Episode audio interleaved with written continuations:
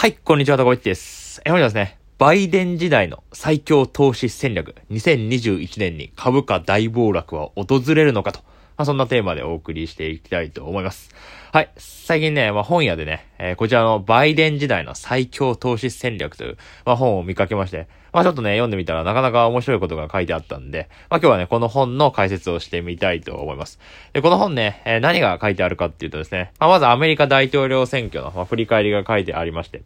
で、えー、現在のね、金融緩和のね、まあ、お金ジャブジャブの株価が大上昇している、まあ、その現状について書いてあるんですね。で、この本の中ですね、まあ、筆者のですね、え菅下さんっていう方ですかね、まあ、この方がおっしゃっているには、これから金融緩和とコロナウイルスの蔓延が収束したら、株価バブルは弾ける、大暴落すると。まあ、こういうふうにね、予言をされておられたんですね。で、その後ですね、じゃあね、コロナバブルが弾けたら、どこが上がるのか。2021年の相場の主役はどこだと。まあ、それは日本のデジタル関連株であると。まあ、こんな結論でね、まあ、本が開会あったんですけども、まあ、なかなか面白かったんで、まあ、ちょっとざっくりね、えー、今日はこの本のご紹介をですね、まあ、解説をしてみたいと思います。ってことでね、まあ、早速、アメリカ大統領選の振り返りを見ていきたいと思うんですけどもね。まあね、アメリカ大統領選が先日あったわけですけどもね。まあ一般的に、まあ共和党のトランプなら、まあ株は買いで、民主党のバイデンなら、まあ株は売りと。まあこれがですね、まあセオリーだったというか、まあ世の中で一般的に言われてたと思うんですが、まあ実際ね、あバイデンが勝ちましてね。で、バイデンが勝った後ね、まあどうなったかっていうとね、まあ皆さんご存知の通りね、株価上昇してるんですよね。それがね、まあびっくりなわけなんですよ。で、これなんでね、株価上昇してるんだというとですね、民主党政権に対する期待の表れだろうと。まあこういうふうに言ってるわけですね。結構歓迎しているわけなんですね。まあ民主党ようこそってことでね、まあ歓迎相場になっているわけなんです。で、まあ市場はですね、まあ陶酔しているわけなんですね。まあ楽観的になっているわけなんです。まあでもね、まあ菅下さんね、まあおっしゃるにはですね、この陶酔感相場はいずれ冷めるだろうと、まあ、おっしゃっているわけですね。まあ確かにですね、まあ実体経済はですね、まあ大、えー、大変なことになっているのに、まあ株価だけめっちゃ上昇しててね、なんかみんな楽観的に、えー、酔いしれている上昇な、なのでね、まあいずれね、えー、この陶酔感のある相場っていうのは、まあ下がるんじゃないのかなっていうのはね、まあなんとなくね、思うところなんですよ。まあだからいずれね、あ株は暴落するんじゃないかと、まあみんな言ってるんであります。で、じゃあね、具体的に、いつね、この株価が上がってるっていう状況、この株価バブルは弾けるんだと。ね、こういうふうに申しますとですね、まあ筆者予想してるのは、金融緩和とコロナが終わったらバブルは弾けるだろうと。まあ、こういうふうに予想しているんですね。で、具体的には2023年末までバブルは続いて、え2023年の末には株価バブルっていうのは弾けるだろうと。まあ、こういうふうに予想しているわけなんですね。で、まあ、なんでそうなるかっていうとね、まあ、まずね、現在の状況をちょっと考えるとですね、今の相場って、えー、ニューハイテクバブルだと、まあ、言われてるわけですね。まあ、ナスダックなんかね、めちゃめちゃ上がってるわけじゃないですか。で、日本もね、えー、東証マザーズですか。まあ、ハイテク株っていうのがめちゃめちゃ上がってるわけじゃないですか。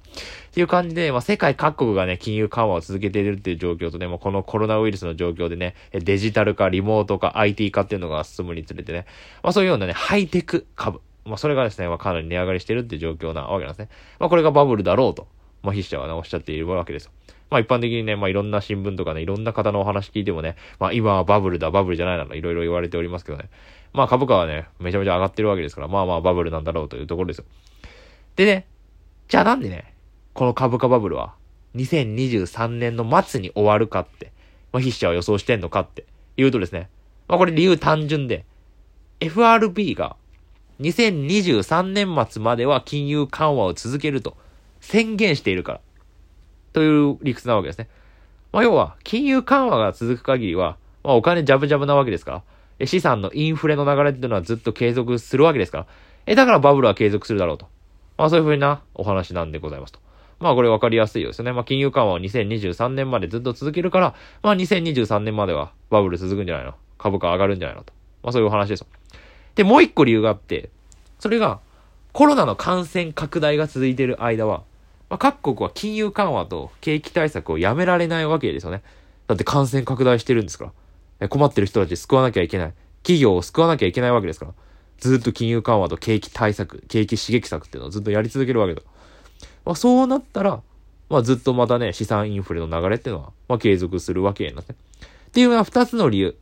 FRB が金融緩和を続ける。え各国はコロナ感染拡大が続く間、景気対策、金融緩和、ずっとやるから。この二つの理由で、まあ、ずっとバブルは続くだろうと言ってるんです。まあ、ただ、まあ、コロナウイルスが蔓延し、えー、するのが、まあ、終わりまして、で、金融緩和も終わるっていう、2023年。この時に、バブルは弾けるだろうと。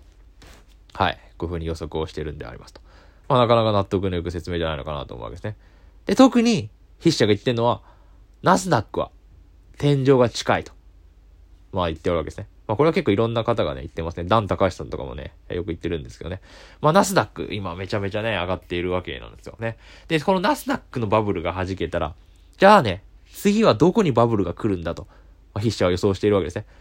まあこれも有名な格言でね、まあどんな相場であっても必ずどこかしらにはね、上昇相場があるんだっていうお話ですけど、まあどこかね、株価が下落したとしても、必ずどこかに上昇相場っていうのはあるわけなんですよ。